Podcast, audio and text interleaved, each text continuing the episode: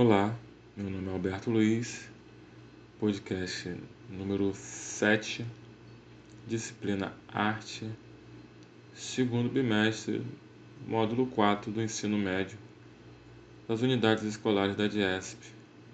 Aula número 2, a formação da arte no Brasil. Vamos lá, dar início pela busca do conhecimento? Em 7 de setembro de 1822, às margens do rio Ipiranga, Dom Pedro I proclamou a independência do Brasil.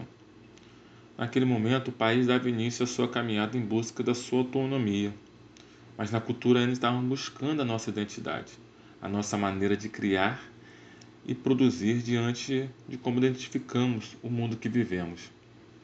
Mas infelizmente, durante séculos, sofremos de uma desvalorização dos nossos hábitos, costumes e tradições o Brasil não reconhecia como positivo a sua origem, a origem da sua população. Não via com bons olhos a participação de negros e índios na formação do povo brasileiro. Tudo que vinha das camadas mais populares era tratado como algo pejorativo, ao contrário das coisas que vinham da Europa. Mas o surgimento de uma massa de artistas que começaram a fazer um trabalho introspectivo um exercício de olhar para dentro, na busca de se identificar e descobrir quem realmente somos, quem é o povo brasileiro, qual é a cara da cultura do Brasil. Então, no começo, nós estávamos ainda buscando uma, uma origem, uma cara, uma maneira de expressar a nossa brasilidade.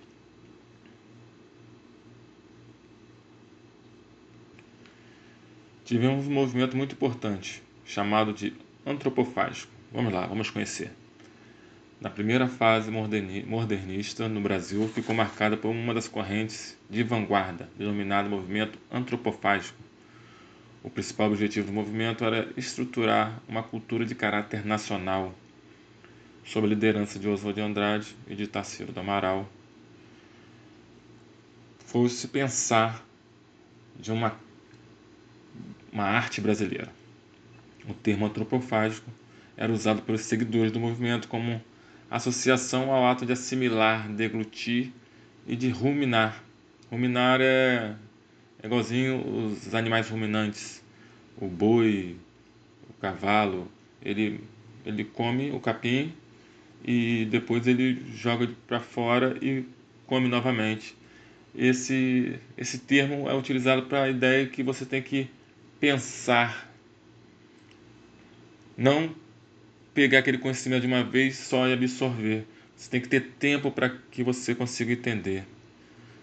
Sendo importante a ideia de transfiguração da cultura e uma cultura com caráter nacional. Então, essa coisa de você absorver, dar tempo e entender aquele conhecimento realmente. Com essas questões, né, esses pensamentos e movimentos, em 1922 surge a Semana de Arte Moderna, que foi uma manifestação artística cultural que ocorreu em São Paulo entre os dias 17 e 18 de fevereiro de 1922. O evento reuniu diversas apresentações de dança, música, poesias, exposições de obras. Juntos, eles começaram a mostrar uma renovação social e artística do país. E esse movimento foi de grande importância.